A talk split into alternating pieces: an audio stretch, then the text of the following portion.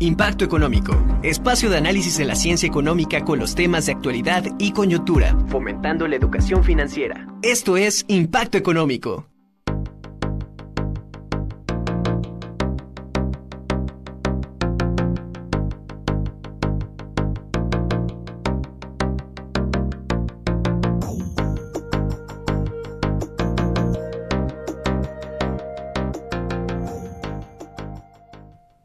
¿Cómo están? Muy buenas tardes.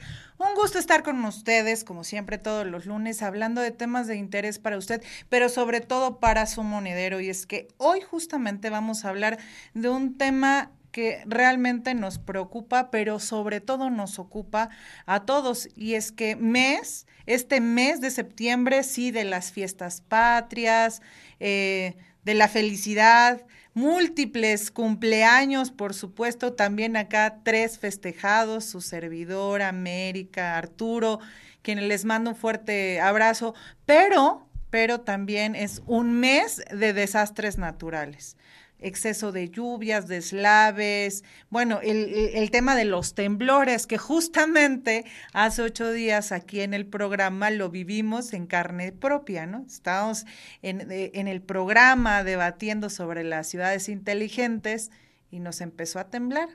¿Qué hacer para prevenir estos desastres naturales? Por eso el programa de hoy se llama Septiembre, el mes de los desastres naturales. Así que los invito a que nos sigan por todas las redes sociales. Estamos en Radio y TV WAP. Nos pueden seguir a través de Facebook, Twitter, Instagram, pero también nos pueden seguir a través de Impacto Económico, igual por todas las redes sociales. Eh, estamos transmitiendo en vivo a través de la señal digital en el 18.1 o nos pueden seguir por Megacable y también, pues quienes gustan de la radio que es tan bella, en el 96.9 de FM en sus repetidoras en Chignahuapan y en Tehuacán. Los saludo con mucho gusto, soy Ariadna Hernández Rivera y junto con mis compañeros de equipo, mis compañeros conductores, Nacho, Jorge, América Muñoz y Arturo Cuanquiu, vamos a deleitarles y sobre todo comentarles todo lo que hay que hacer para prevenir estos eh, acontecimientos inesperados en nuestra, pues en nuestra vida financiera, en nuestro monedero. Empiezo contigo, Nacho, como siempre, dando una reflexión y exposición sobre qué son los desastres naturales, cuáles tipos de desastres naturales son los más comunes, cuáles hay.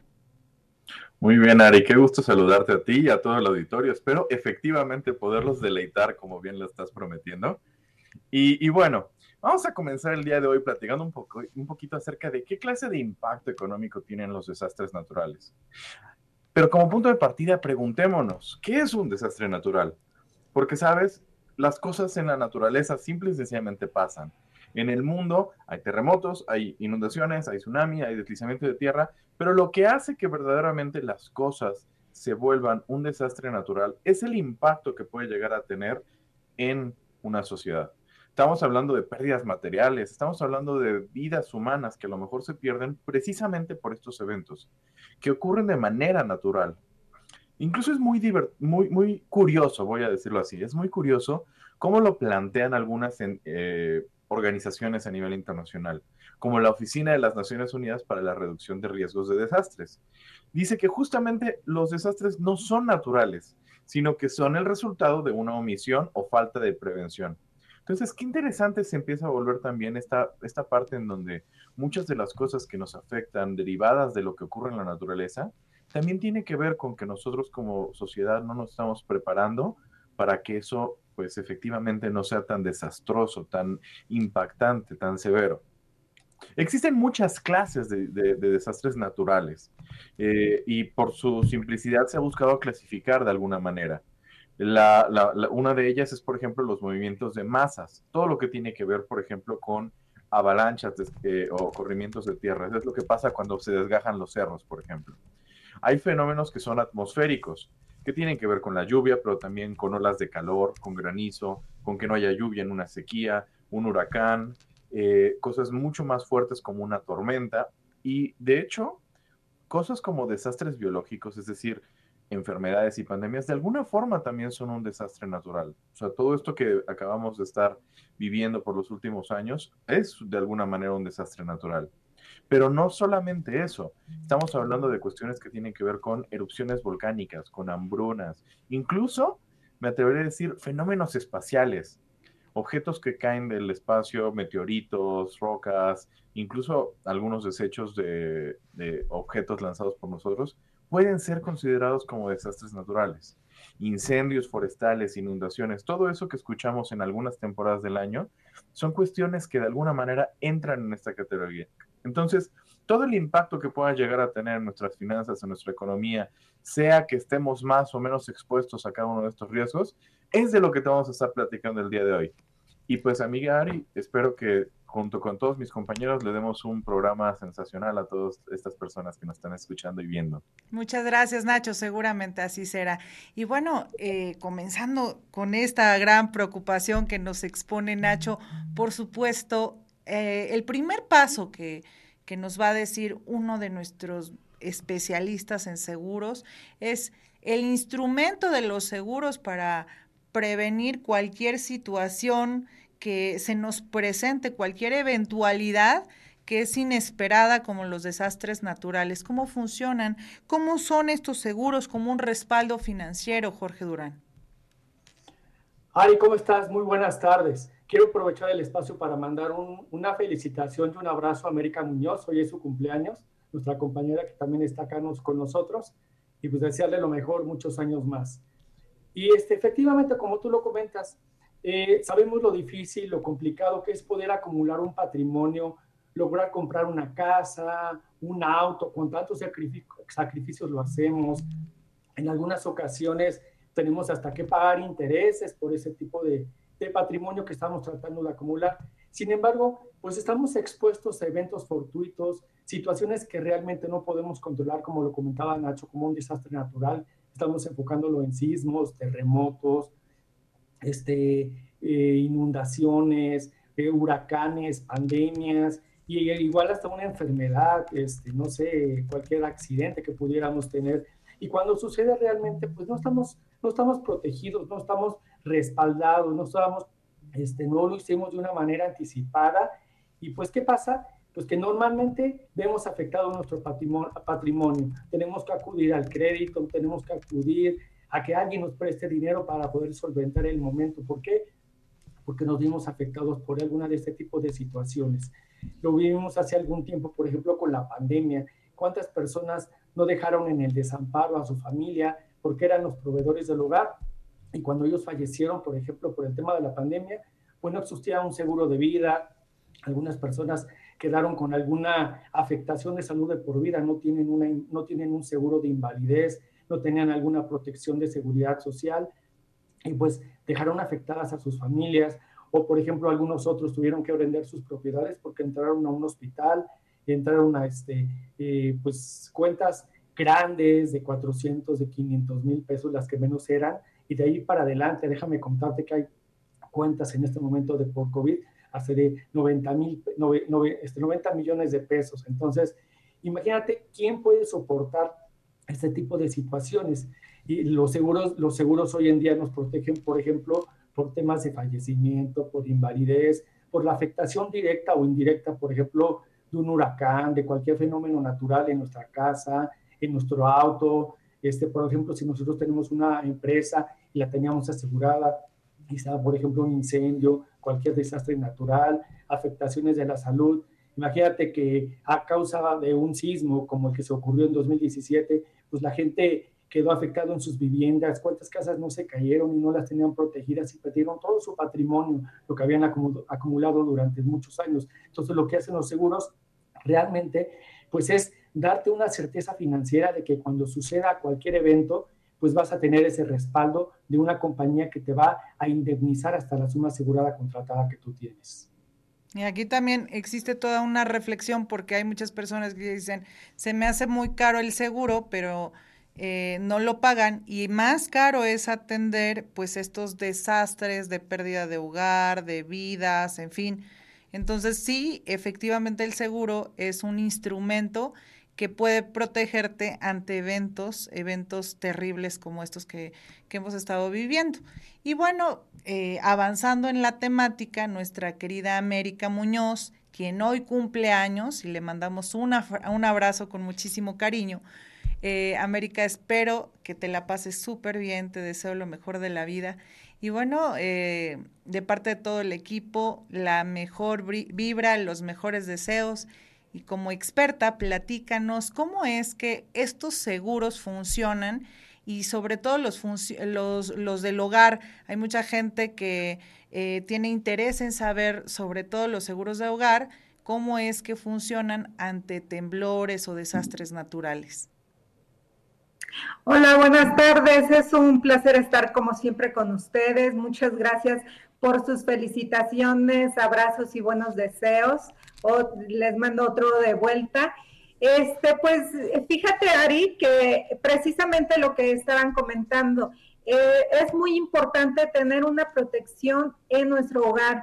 ¿Y qué pasa? Comúnmente el seguro de hogar es de los menos, eh, pues de los menos solicitados, ya que pensamos que eh, nunca lo vamos a ocupar o como para qué, qué le va a pasar a mi casa. O sea, sin embargo, eh, son muchos riesgos que podemos cubrir con un seguro de hogar. Eh, digo, desafortunadamente tenemos memoria muy corta y cuando sucede una desgracia, un desastre natural o, un, o caemos en alguna desgracia, algún robo, decimos, ah, sí, eh, hay que asegurarnos. ¿Qué pasó con la pandemia? este, pues hay que asegurar nuestra salud porque ya vimos que sí necesitamos un seguro, pero se relaja un poco la situación y decimos, no, pues hay que dar de baja estos seguros. Lo mismo sucede con el seguro de hogar.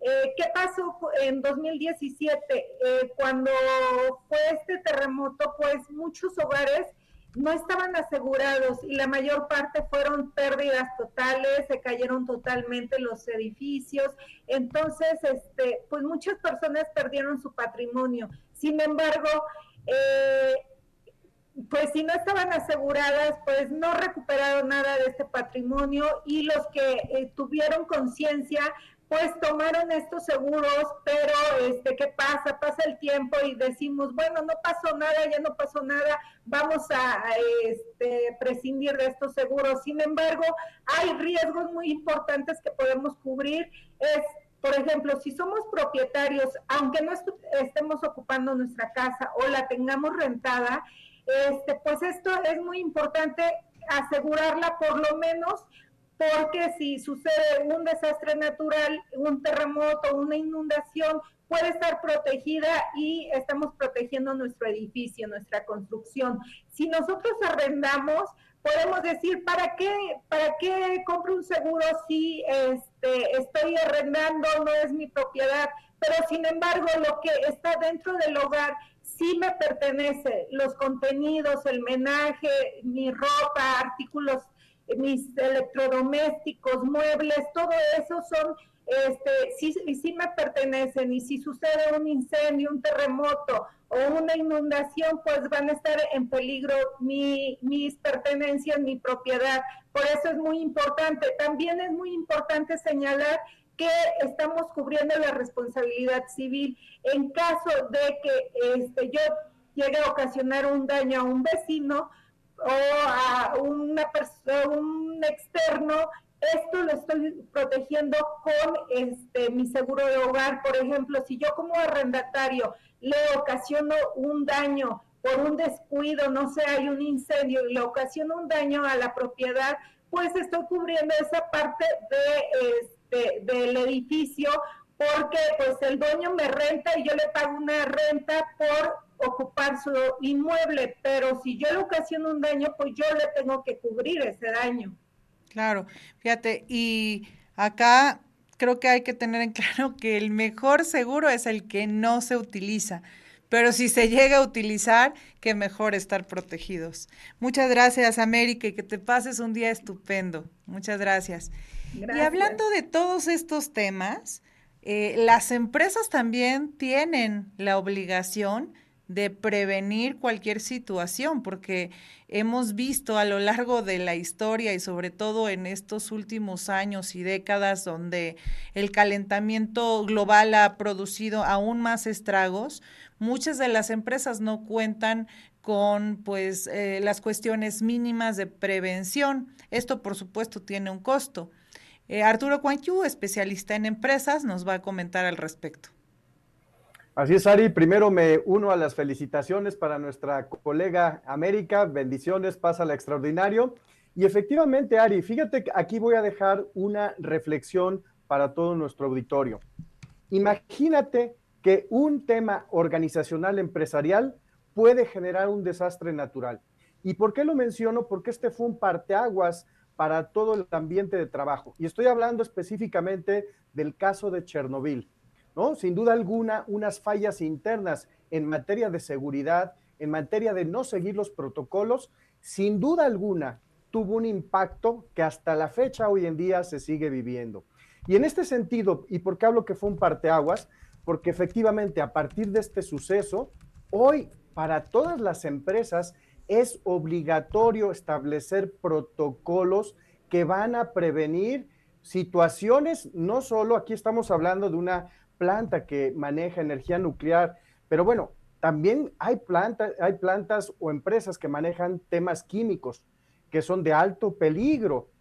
No solo eso, y muchas otras. Entonces, a partir de este suceso, lo que buscan es implementar comisiones de seguridad e higiene dentro de las empresas, así como comisiones también de protección civil para salvaguardar, uno, la seguridad para que no pueda generar un desastre como lo ocurrió aquí en Chernobyl, pero también en ese mismo sentido para salvaguardar a las personas internamente.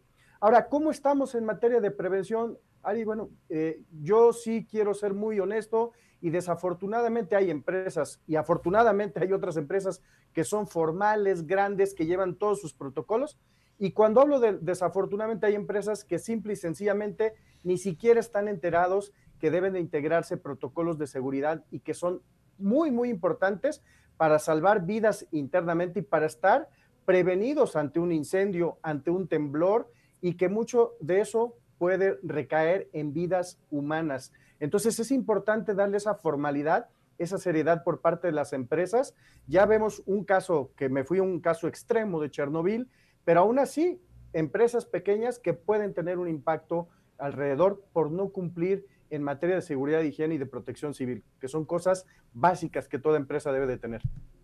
Totalmente, Arturo. Y sobre todo acá el impacto económico que tiene pues en el empleo, porque las personas pueden perder sus empleos y, tiene un impacto en, la dinámica económica de pues de toda una región, ¿no? Y de sus, eh, de sus familias, etcétera.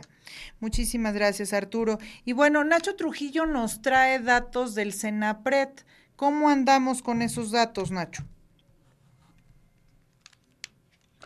Justamente, Ari, y tomando en cuenta que el Senapred es el Centro Nacional para la Prevención de Desastres de aquí de México, eh, pues es el encargado principal de notar cómo nos está yendo respecto a los desastres en nuestro país. Y bueno, quiero, quiero comenzar platicando un poquito acerca de el costo que ha estado teniendo. Fíjate, hace 20 años, en el inicio de los 2000, el costo de los desastres naturales en nuestro país era de aproximadamente 2 mil millones de pesos. O sea, era relativamente grande, sí, pero comparado con lo que hoy por hoy nos cuestan los desastres naturales, es extremadamente diferente. Por ejemplo, los últimos años que han sido realmente grandes en cuanto al costo han sido el 2010, con un costo de 92 mil millones de pesos, o sea, estamos hablando de cerca de 45 veces lo que habíamos visto 10 años antes. Y eh, en el 2017, por supuesto, con 88 mil millones y medio de pesos. Entonces, ¿qué significa esto? Pues bueno, es justamente la manera en la que nos están impactando situaciones como la gran cantidad de huracanes que hubo en el 2010 o incluso los temblores que hubo pues durante la época del 2017, ¿no? Que todos recordamos. Ahora, muy curioso, la gran mayoría de los desastres en México son provocados por riesgos hidrometeorológicos, es decir, tienen que ver con lluvias, inundaciones, pero también con sequías, que son una de las partes más... Ajá, se quedó trabada la señal. Nachito, bueno, continuamos, Nacho, pero ahorita eh, que regresamos con tu señal, Nacho, pues desafortunadamente el calentamiento global, sin duda, ha sido ya muy costoso para toda pues no esta nueva era, este nuevo siglo, y ahí es donde tiene, eh, se tiene que poner atención porque los críticos, justamente, los economistas que son muy críticos han puesto el dedo en la llaga en el que el capitalismo extremo ha hecho estragos y entre ellos el calentamiento global que entre tantas cosas eh, desafortunadas del, eh, del, capitalismo ha hecho más ricos a los ricos, más pobres a los pobres, ha llevado a la pobreza extrema y al agotamiento de los recursos naturales que pues eso tiene consecuencias posteriores como lo que vemos, ¿no? Este exceso de lluvias, de sequías, este escasez, eh, la escasez de agua en muchos lugares, en fin, estos, eh, estos datos tendrán sin duda también un impacto económico en el poder adquisitivo de las, de las personas, porque eh, recursos naturales, recursos para alimentarnos, pues cada vez se hacen más escasos, más caros, la gente cada vez trabaja menos en el campo o eventualmente se reduce pues por el exceso de sol, en fin, hay toda una problemática. Pero en estos desastres naturales, en el exceso de lluvias, yo diría, u otros acontecimientos, eh, los seguros se están actualizando constantemente. Por supuesto que obedecen a los potenciales riesgos que existan en el mercado. Como Jorge Durán nos va a platicar qué sucede en el caso de los seguros de auto, donde la población tiene muchas dudas al respecto. ¿Me cubren o no me cubre un seguro de auto? un desastre natural y si lo hace, ¿de qué tipo, Jorge Durán? Así es, Ari. Efectivamente, si nosotros contamos con un seguro de auto, estaremos protegidos ante un desastre natural siempre y cuando tengamos una cobertura amplia y además de todo que esté vigente nuestro seguro, porque a veces lo tenemos guardado en la guantera y lo tenemos por cuatro o cinco años y pensamos que pues, el seguro es eterno, ¿no? Sin embargo, sabemos que el seguro se va, se va pagando año con año. Este tema de cubrir los desastres naturales. La mayoría de seguros en México lo cubre. Es importante que revisemos las condiciones generales de nuestro seguro o lo preguntemos a nuestro agente de seguros si la compañía con la que yo contraté me está cubriendo con los daños materiales los desastres naturales. Te digo, hoy en día la mayoría de las compañías te cubren los desastres naturales en el tema de auto. Estamos hablando de un desastre natural, de un terremoto, de una erupción volcánica, ya sea por la caída de una casa, de una construcción, están cubiertos cuando hay huracanes. Nos dimos cuenta que este fin de semana, el, viernes, precisamente, que el sábado que llovió mucho aquí en Puebla, este, pues yo vi algunos videos de que la corriente se llevaba a los autos, los tiró en una barranca. Si estas personas, dueños de los autos, cuentan con una, un seguro de auto, cobertura amplia, pueden hablarle a su seguro y decirles que, este, pues, que aplique el seguro, les van a indemnizar hasta la suma asegurada contratada en la carátula de la póliza. Es bien cierto que deben pagar una, un deducible porque pues tenemos que participar con una parte, sin embargo la mayor parte la va a absorber la compañía de seguros. De la misma manera, pues en estos últimos meses hemos visto que se han caído muchos árboles, les han caído los autos. Bueno, de la misma manera, si tenías daños materiales, pues estás cubierto por la caída de un árbol, tienes que pagar tu deducible. Igualmente, por ejemplo, con el tema del granizo, últimamente pues ha llovido bastante, las carrocerías con el granizo de los autos se dañan. Muchas personas pues entienden que esa parte no lo cubre el seguro, sin embargo también están cubiertos, tienen que avisar a la compañía para que les den un pase al taller y les puedan reparar el auto o en su caso si es una pérdida total, proceda como tal una pérdida total. Igual el incendio, las inundaciones, cuando un auto pues, lo dejas parado en algún lugar y de momento pues le llega a lo mejor el, el nivel del agua arriba del motor o tú ibas caminando y en algún momento se para el motor porque llegaste a algún lugar donde estaba inundado, pues también te cubre por el tema de la inundación, siempre y cuando no le das marcha al vehículo, porque lo que hacemos normalmente es que entramos al, charco, el vehículo se para y si nosotros tratamos de dar marcha, pues en ese momento se invalida el seguro. ¿Por qué?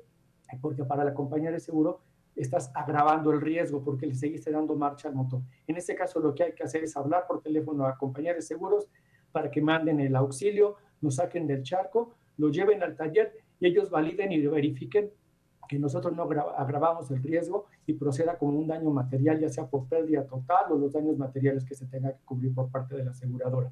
Entonces, tengamos en cuenta que si tenemos un seguro de auto, cobertura amplia, con las, la mayoría de las compañías de seguros va a estar cubierto nuestro auto sin mayor problema y no vamos a tener que afectar nuestro patrimonio. Una duda muy breve, este George.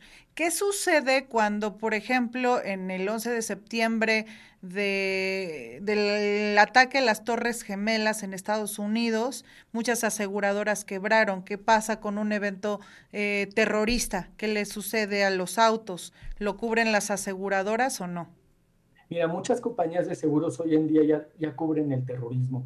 Eh, mira, la mayoría de las compañías no cubren terrorismo, la mayoría. Sin embargo, hay algunas eh, compañías que se han innovado y te están cubriendo, por ejemplo, el tema de, las manifestaciones, el terrorismo. Hay que revisar las condiciones generales de cada una de las compañías que queremos contratar para saber si realmente, por ejemplo, el terrorismo, el terrorismo casi, casi, son muy pocas las compañías que lo llegan a cubrir pero, pero hay una que otra que pudiera cubrir el terrorismo y este bueno tenemos que revisar hay que tener hay que tener en cuenta eso no que nos cubren. También te digo el tema de hoy en día se da mucho en las manifestaciones que dañan los autos tenemos que revisar qué compañías cubren y qué compañías no cubren esa parte. Muy bien Jorge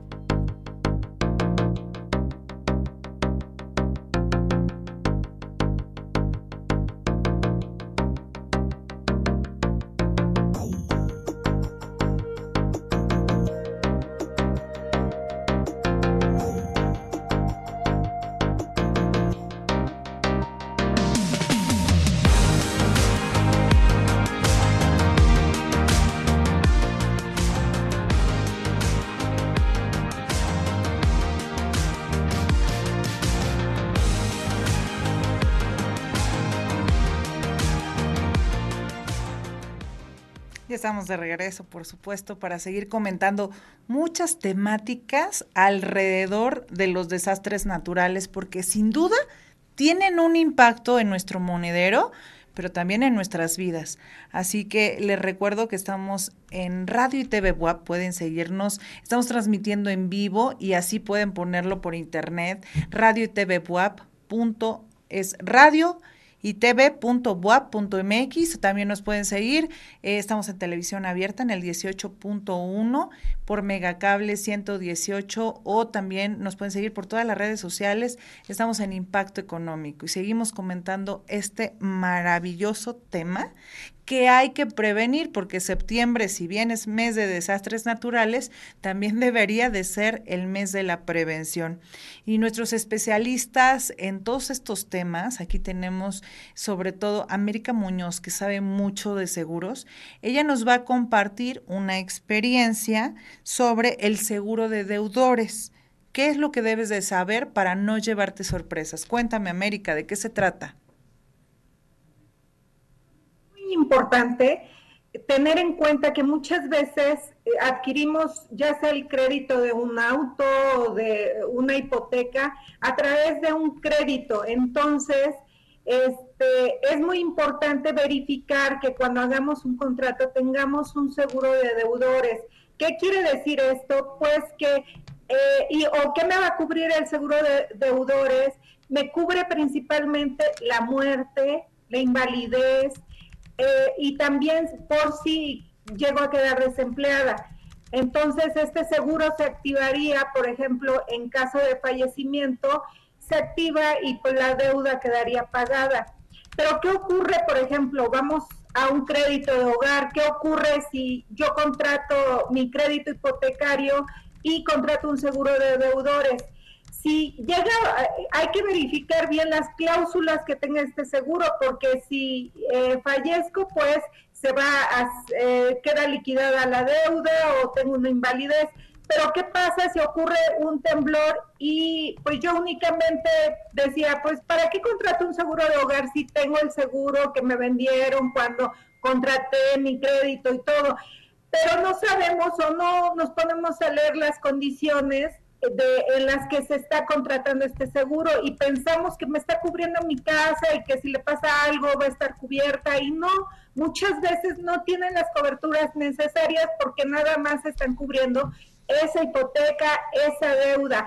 Sin embargo, hay que verificar que nuestra, nuestro contrato de seguros pues, tenga daños parciales, daños totales de la vivienda, por si ocurre un temblor y mi, mi vivienda resulta dañada, pues este, que si esté cubriendo un daño parcial o un daño total, ¿qué tal si se me cae mi vivienda o hay un incendio y pierdo mi vivienda? Pues aunque yo pierda mi vivienda, voy a tener que seguir pagando ese crédito porque nada más me está cubriendo mi vida o mi invalidez. Entonces hay que estar muy este, listos porque si, si algo le pasa a mi vivienda, yo tengo que seguir pagando, sigo con la deuda y además ya perdí mi propiedad porque este, únicamente o no me fijé de las condiciones. Eso de las letras chiquitas es terrible. Además de que no tenemos la cultura de la prevención, o sea, es una situación a diferencia de otros países como Estados Unidos que previenen absolutamente todo, tienen un tema en, el caso de los seguros tremendo. Aquí pues tenemos más bien un problema, no se leen los contratos. Eh, de nada, entonces ya llegan las sorpresas, como tú muy bien lo dices en este puntito, ¿no? Eh, y ahí es cuando nos agarran las carreras y dices, pero estaba yo pagando un seguro. Pues sí, pero ese seguro probablemente no te cubría todo el monto y tienes que seguir pagando. Entonces, muy bien, muy buen consejo, América. Muchísimas gracias. Y hablando justamente también de estos temas, Arturo Cuanquiu nos va a, nos va a comentar quién vigila y previene eh, la seguridad en las empresas, porque obviamente cómo funciona en una casa, cómo funciona en una empresa, pues hay, hay una eh, diferencia, ¿no, Arturo? Así es, Ari, eh, claro que sí. Fíjate que aquí, bueno, la Secretaría del Trabajo y Previsión Social hoy obliga a las empresas a que cumplan en materia de seguridad e higiene. Y hay una norma que es la norma 019, que es justamente emitida por parte de esta misma Secretaría, donde les dice a todas las empresas que deben de contar sí o sí con una comisión de seguridad e higiene. Ahora, esta comisión, dice, ¿por qué? ¿Qué tiene que ver con los desastres naturales? Pues simple y sencillamente porque esta comisión es la encargada de velar por todos los intereses de seguridad que tienen que ver con el interior de la organización. Por ejemplo, si hay un temblor, esta comisión deben de promover brigadas de ayuda, eh, estas brigadas que le llaman de primeros auxilios, de búsqueda, de evacuación, etcétera, y deben de estar integradas y la, esta comisión debe de estarse cerciorando de que estas brigadas se estén capacitando, porque eso me parece destacarlo, es muy importante que se estén capacitando. Cuando llegan a hacer una revisión, verifican que efectivamente, como dicen, papelito habla, que las empresas están capacitando en las distintas brigadas a las cuales ellos forman parte de. Entonces, ahí está el tema, Ari, es obligatorio hoy para todas las empresas y esta comisión es importantísima. Ya lo vimos, pues en caso de un incendio, pues ellos tienen que ver. En caso de algún temblor, ellos tienen que ver. Y, cuestiones también internas de seguridad, ¿no? Eso, eso, es importante destacarlo. Ya puse el ejemplo en mi anterior intervención, el caso de Chernobyl, pues de igual manera aquí las empresas justamente buscan prevenir no solo lo que viene de, afuera hacia adentro, sino también lo que en un momento pueda surgir por parte de las organizaciones. Muchas gracias, Arturo.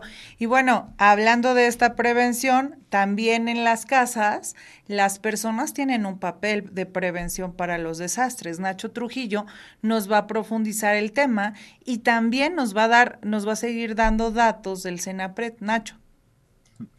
Así es, Ari, ya después de este riesgo que, que hubo de, salir desconectado por la tecnología, pero efectivamente las personas tenemos una responsabilidad muy importante respecto a el impacto que pueden tener los desastres naturales. La prevención, sin lugar a dudas, es la herramienta más fuerte que tenemos, pero hay muchas cosas con las que no necesariamente pues, la prevención va a ser suficiente. Y aquí es donde el papel que nosotros tenemos se vuelve absolutamente relevante. Siguiendo un poquito con la idea de los datos que te estaba mencionando ah, antes de, de mi corte, este, justamente el año pasado, en, durante el 2021, 15.200 millones de pesos le costó a México todos sus daños respecto a, pérdidas relacionadas con el impacto de desastres naturales. Esto es un numerote, por supuesto, sin embargo es la mitad de lo que había sido del año anterior.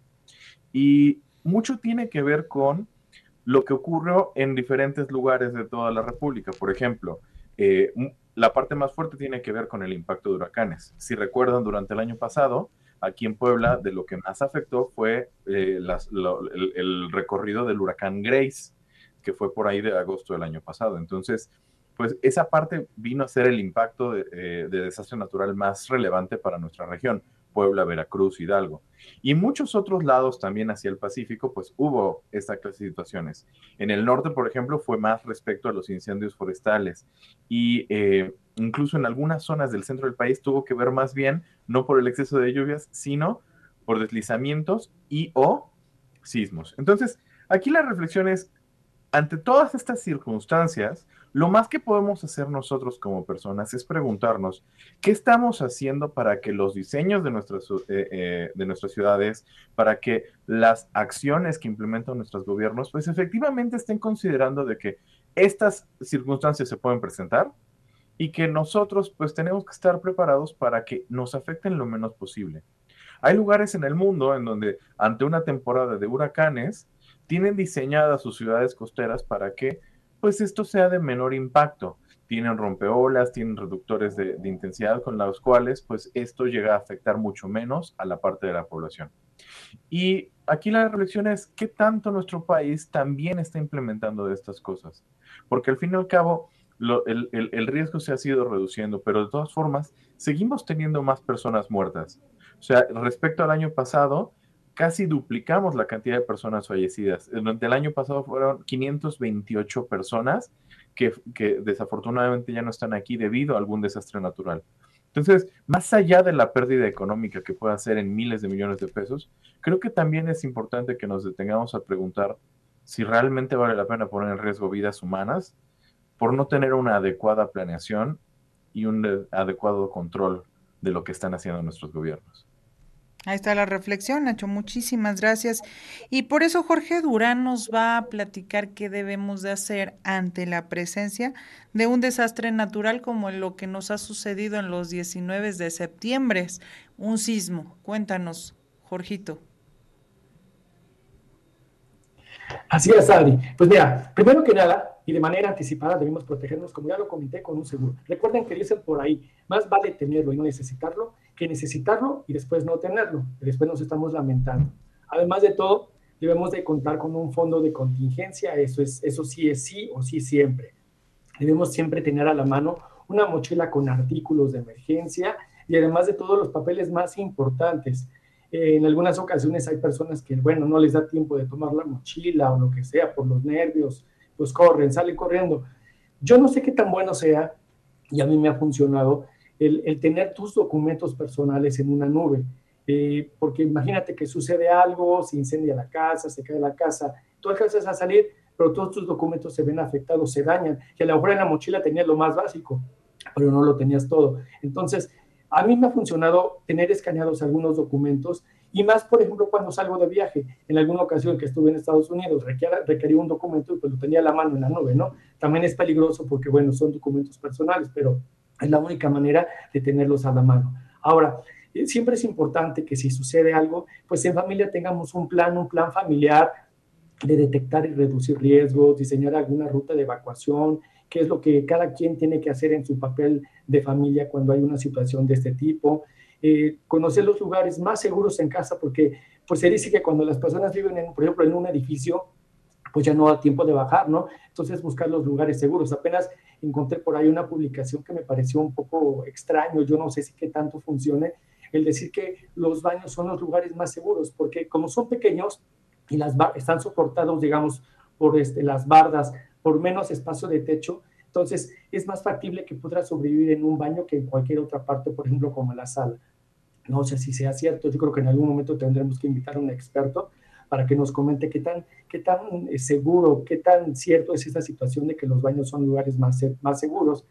Luego, digo, todas las cuestiones que debemos hacer es siempre mantener la calma, no estresarnos, no correr, evitar acercarnos a lugares que se puedan caer, como por ejemplo un cuadro, un librero, cerrar las llaves de paso de todos los servicios del gas, que bajar la luz, no encender ningún, ningún cerillo porque pudiera ser que provocáramos algún, este, pues, alguna explosión.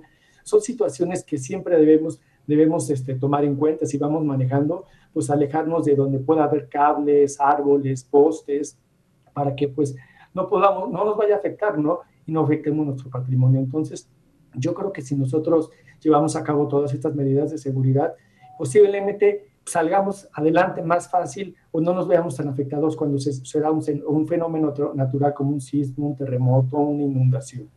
Bueno, y también yo quisiera mencionar ahí eso porque eh, creo que es importante. Suena muy fácil, pero ya la mera hora, la verdad es que sales corriendo y bueno, ahí te ves todo lo que te dijeron, ¿no? Que la mochila, que tus documentos, que esto, vámonos, o sea, este, te dicen que ciérrale al gas, que si no, es, vámonos, o lo más importante es salir. Entonces, bueno, pues ahí también queda esa, esa reflexión, ¿no, George? Así es, ahí pues ojalá y se tome en cuenta y, y pues tratemos de ser lo más disciplinados en esos momentos. Definitivamente. Muchas gracias, George. Y bueno, América Muñoz, quien les he compartido, que también es una expertaza en seguros, ella nos va a comentar ¿Qué onda con la seguridad social frente al riesgo de los desastres naturales? ¿Cómo funciona la seguridad social, América? Claro que sí, pues mira, antes que nada, pues la seguridad social en México tiene la finalidad de garantizar el derecho a la salud, la asistencia médica y la protección de los medios de subsistencia y los servicios sociales necesarios para el bienestar individual. Entonces, con esto, de forma individual, el Seguro Social va a garantizar al trabajador el servicio médico, el derecho a incapacidades, a una pensión por invalidez o riesgo de trabajo o gastos funerarios que tiene el beneficiario. Eh, en caso de un desastre natural, ya sea que tenga este, pues, eh, alguna afectación en su salud o necesite una eh, incapacidad o desafortunadamente en zonas a donde eh, es el epicentro, pues muchas veces hay personas que hasta pueden sufrir una invalidez. Pero también es muy importante, digo, ya nos habló este nuestro compañero Arturo de la prevención que hay en las empresas, pero para este tema que los trabajadores tengan o estén en orden con su seguridad social también depende mucho del patrón. Tiene que ser muy cuidadoso de dar de alta su plantilla de trabajadores, de colaboradores en su empresa, ante el Seguro Social con su eh, salario real. Muchas veces eh, hemos encontrado que hay trabajadores que están dados de alta muy por abajo eh, de lo que es su salario y en el caso de una incapacidad o de una pensión por muerte o por fallecimiento o por invalidez es cuando la familia o el trabajador se ve afectado eh, gran, en gran medida por estas fallas y porque el este, empleador no lo dio de alta como tenía que ser. Y por otro lado, el Seguro Social también en sus medidas de prevención tiene tres fases en la que el Seguro Social eh, en la primera fase de la forma de la prevención, ya sea concursos y pues todo referente a la prevención de estos desastres naturales. En su segunda fase de eh, la forma de actuar, actuar rápidamente cuando se dan estos desastres naturales. Y en la tercera fase de la afectación que, tu, eh, que tuvieron este, los trabajadores, los eh, derechohabientes y este, de las afectaciones y también trata de mejorar estas este, acciones para dar un mejor servicio a la comunidad y este y también todo tiene que ver con un sistema operativo, táctico y pues de planeación. Muchas gracias, América.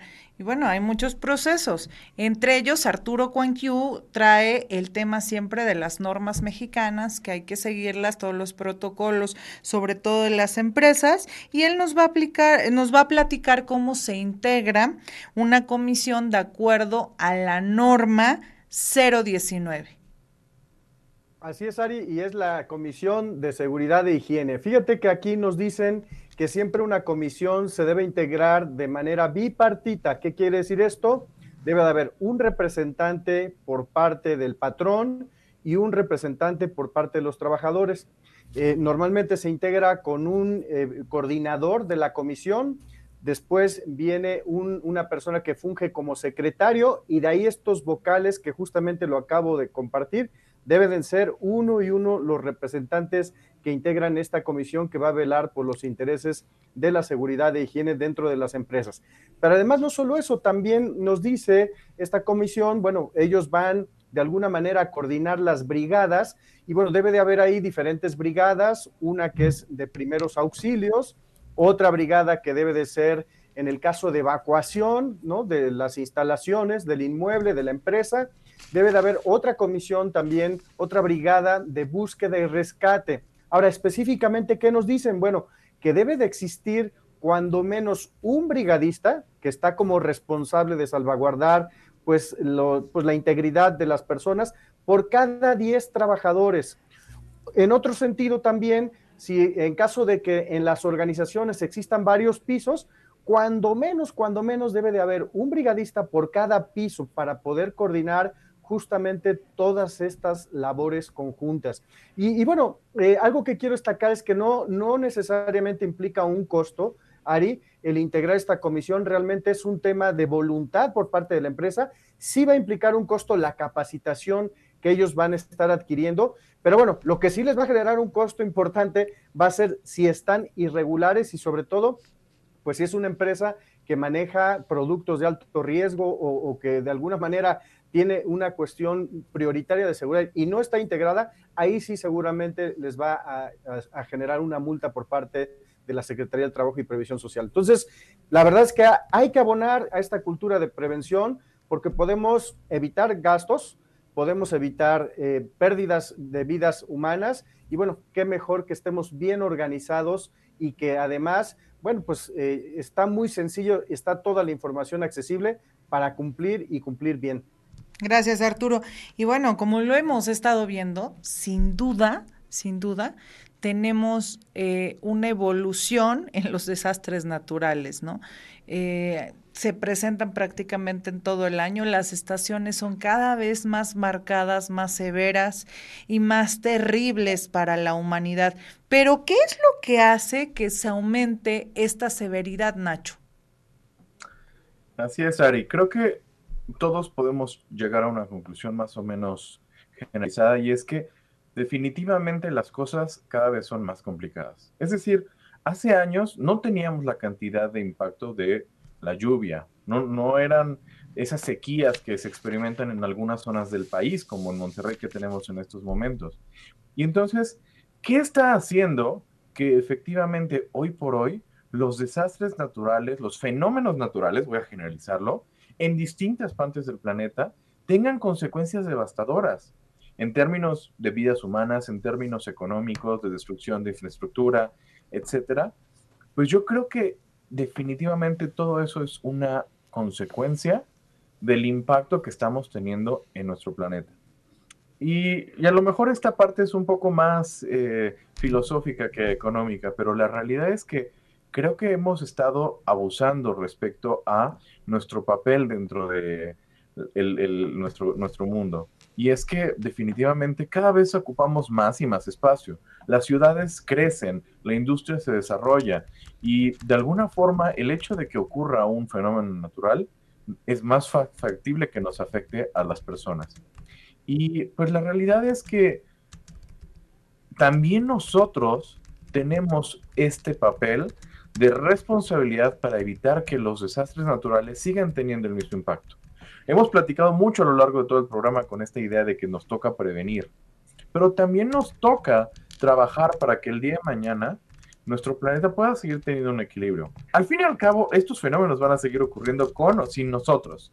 El tema es que probablemente el hecho de que estén aumentando en severidad es una muestra de que pues, el cambio climático es real y de que definitivamente, aunque haya controversia respecto a los estudios, pues sí, mayormente las cosas están cambiando y muy probablemente tiene que ver por lo que estamos haciéndole a nuestro planeta. Entonces, la reflexión es esta. La gran mayoría de los desastres naturales los hemos podido trascender.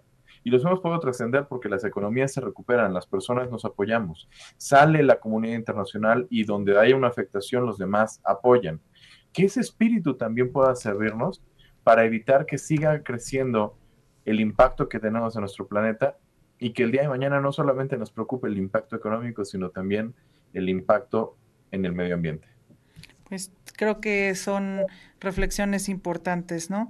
Y ya estamos prácticamente en el los últimos minutos, pero Jorge Durán nos va a comentar, ya hemos hablado de las empresas, las familias, eh, las personas, pero cómo se protege el gobierno ante estos desastres naturales, cómo se protege financieramente, Jorge Durán. Así es, Ari. Pues mire, el gobierno federal utiliza diferentes mecanismos para hacer frente a este tipo de desastres sin poner en riesgo sus finanzas, porque realmente, pues sí, cuando se suceden estas situaciones se ven afectadas las finanzas de los gobiernos, de las personas, de las familias, de los estados. Se protege con, con seguros como lo hacemos las personas normales, protege, asegura sus edificios, con la, infraestructura, todo lo que puede ser asegurable y que lo pueden hacer. También cuenta, ya había platicado un poco Nacho del FONDEM, que es el Fondo este, Natural, Fondo de, de Desastres Naturales, que su objetivo es aplicar recursos para mitigar los, los efectos de cualquier eh, desastre natural que se pudo, se pudo haber este, presentado en ese momento. Pero también existe otro que es el FOPREDEN, que es el Fondo este, para la Prevención de Desastres Naturales, que este de manera anticipada se encarga de llevar a cabo acciones para poder prevenir este tipo de riesgos que pueden suceder en cualquier momento a través de poner alarmas, de mecanismos que pueden ayudar a, disminuir el tema de, pues, de las afectaciones en tema de un sismo, a lo mejor este, eh, en las empresas, por ejemplo, llevar gente para que los capaciten, para ver qué se va a hacer en el momento pues, de un sismo, cómo de, debe actuar los empleados, los, este, las personas de seguridad, capacitación. Entonces, es importante que sepamos que el gobierno también se protege. Existen también seguros catastróficos para cuando hay eventos muy fuertes y el fondo pues no es suficiente. Bueno, pues entra, entra en acción estos seguros catastróficos que pueden ayudar para, pues, para poder mitigar estos, estas situaciones que se presentaron. Y por otro lado, pues también es importante que la, la gente sepa que cuando hay este tipo de, de eventos, pues este, se pueden acercar porque a veces en algunas ocasiones los, los gobiernos eh, activan algunos protocolos para poder ayudar a la gente, a lo mejor no es su totalidad, pero para poder ayudar a disminuir la carga tan fuerte económica que la gente tenga que aportar y a lo mejor les dan algunas ayudas a, a las personas, pues para que sea menos el gasto. Bueno, pues esas son estrategias que los gobiernos hacen o deben de hacer, o sea, definitivamente creo que todos debemos estar protegidos. Y un último punto, como América Muñoz lo va a platicar, cómo generar fondos de contingencia, América.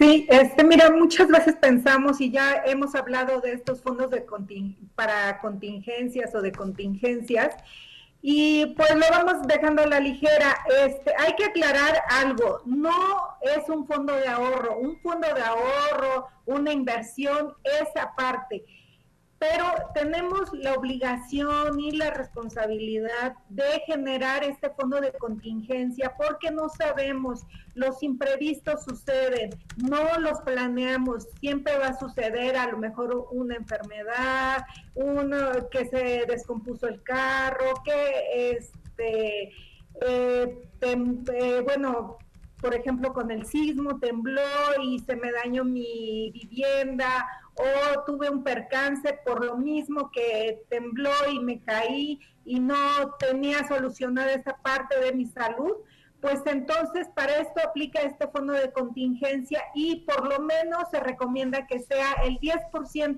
de todo lo que cae a nuestra cuenta, ya sea por medio de un salario, ya sea si somos independientes, pero seamos responsables y vayamos generando este fondo. Muchas veces pensamos, es que no me alcanza, es que gano muy poco. Pues sí, te estoy diciendo que sea el 10% de lo que ganas, no es lo que te sobra. Y si ganas eh, 5 mil pesos, pues el 10%. Si ganas 100 pesos, pues el 10% de, de, de 100 pesos. O sea, es una cantidad que no te va a representar eh, un desajuste severo en tu presupuesto y que sí vas a ir generando un fondo de contingencia. Muchas gracias, América. Y bueno, pues ya estamos eh, cerrando el programa. Agradecemos a todos quienes nos han estado escuchando, pero por supuesto también les vamos a mandar un fuerte abrazo a todos los que en septiembre han eh, cumplido años, en especial a mi madre, Mercedes Rivera Carranza, te mando un abrazo, te quiero, te amo, a mi ahijado Damián Silva, por supuesto, América Muñoz, Alejandra Abril, Iris Betanzos y a todos, a todos quienes nos siguen a través de las diferentes redes sociales y medios de comunicación.